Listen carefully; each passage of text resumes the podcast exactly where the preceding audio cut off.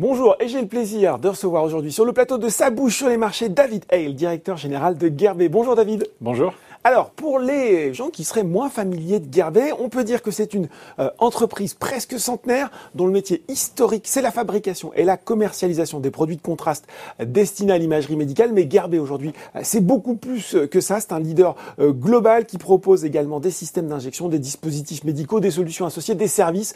Bref, vous êtes présent, acteur intégré, présent quasiment sur toute la chaîne de valeur. Gerbet compte aujourd'hui 2700 employés et elle est valorisée un peu plus de 400 millions d'euros en bourse. Voilà euh, pour les présentations. On va évoquer euh, rapidement, David, avec vous, les résultats 2020 forcément impactés euh, par la crise sanitaire avec une activité en recul de près de 13%, un résultat net divisé par deux, mais, mais une rentabilité qui tient bon grâce à une maîtrise impressionnante des coûts, il faut le dire. C'est ce qu'on doit retenir de cet exercice passé, David? Effectivement, on a eu une baisse de chiffre d'affaires, mais qui était à peu près en ligne avec les baisses des marchés dans lesquels on a vu dans lesquels on opère. On a très rapidement, du coup, ajusté nos dépenses pour justement préserver ce niveau de d'EBITDA qui était euh, annoncé, au, comme vous avez dit, à peu près autour de 14%. Mhm. Et pourtant, euh, on a continué à travailler dans le cash, donc on a fait progresser, euh, baisser notre dette nette, mhm. sans pour autant couper dans les programmes de recherche et développement ou notre programme RSE. Et je suis très content parce que le progrès a été reconnu par euh, plusieurs euh, organismes externes tels que l'index Gaia ou le CDP. Mhm. Et enfin, on a euh, diversifié notre COMEX. On a fait un peu plus international mhm. avec la nomination de quatre femmes au niveau de COMEX. Bon, je retiens donc que ça ne s'est pas fait au détriment des investissements. Est-ce que vous, vous pensez que Gerbet va renouer avec la croissance dès cette année? Oui, euh, définitivement. Euh, ceci dit, la première trimestre euh, va rester un peu en repli, mais à partir de la deuxième trimestre, on attend effectivement une reprise de la croissance mhm. et donc finir l'année avec croissance, effectivement. Bon, retour de la croissance dès 2021. il faut quand même signaler que cette résilience, elle a été saluée par les marchés. Il y a eu un bond de près de 10% du titre au lendemain de la publication. et puis, il faut dire aussi que Gerbet a su maintenir sa politique de retour à l'actionnaire avec notamment le maintien du dividende à 70 centimes d'euros par action. C'était important aussi d'envoyer ce signal aux investisseurs? Oui, définitivement. C'était important de dire euh, nous on continue, on est toujours là, oui. Ok. Euh, il y a aussi une autre information euh, importante à retenir qui a été diffusée ce mercredi 23 mars. Ce sont les résultats de phase 3, résultats positifs de deux études de phase 3 sur votre nouveau produit de contraste, le gadopiclénol.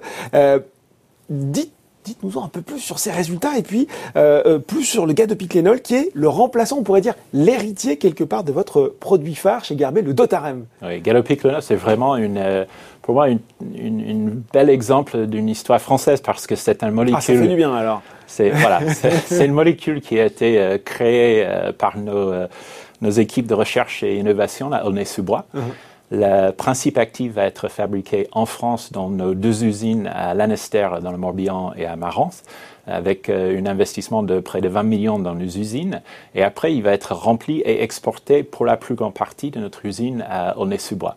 Donc vraiment une belle histoire française. Et les deux études euh, cliniques phase 3 dont vous faites référence, en fait, c'est euh, on teste dans les études cliniques phase 3, on teste l'efficacité et la tolérance mm. des galopiconose. C'est une agent de contraste pour les IRM. On, mm. dans, on utilise dans l'imagerie médicale. Et donc, c'est euh, un euh, produit de contraste macrocyclique, haute rélaxivité.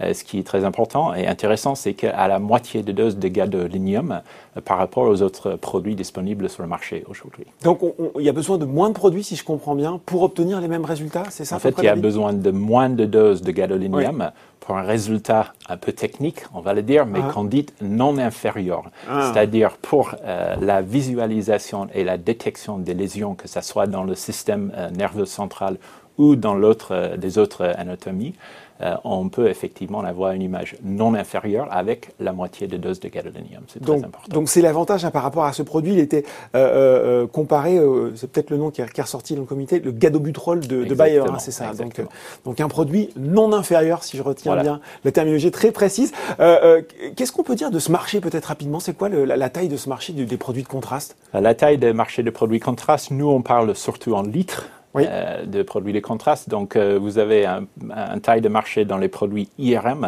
et un taille de marché dans les produits rayons X. Mhm. On est présent dans les deux. Le produit d'IRM est un peu moins important, enfin, beaucoup moins important que les produits X-ray parce que c'est les examens IRM qui sont un peu moins, moins fréquents que celles de, que des rayons, Que des voilà, exactement. Mais alors, la taille de ce marché en, millions de dollars au niveau mondial, c'est combien, David Hale En fait, c'est pas millions, c'est milliards. Milliards Oui, on est en contraste, en rayons X, on est à 3 milliards euh, par an, et en IRM, on est à un peu plus d'un milliard. Donc, donc sur ce produit, le Gallup pourrait adresser un, marché d'un milliard de dollars au niveau mondial. Exactement. donc un sacré beau potentiel. Alors on voit avec Gato finalement, Gerbet euh, se repose pas sur ses acquis, hein, mais j'ai envie de vous demander quels sont les autres axes stratégiques euh, qui vont euh, porter la croissance future du groupe en pleine période à la fois de digitalisation de l'économie et puis aussi euh, en, pleine période de crise sanitaire, à un moment où finalement on est en train de remettre la santé au cœur des préoccupations.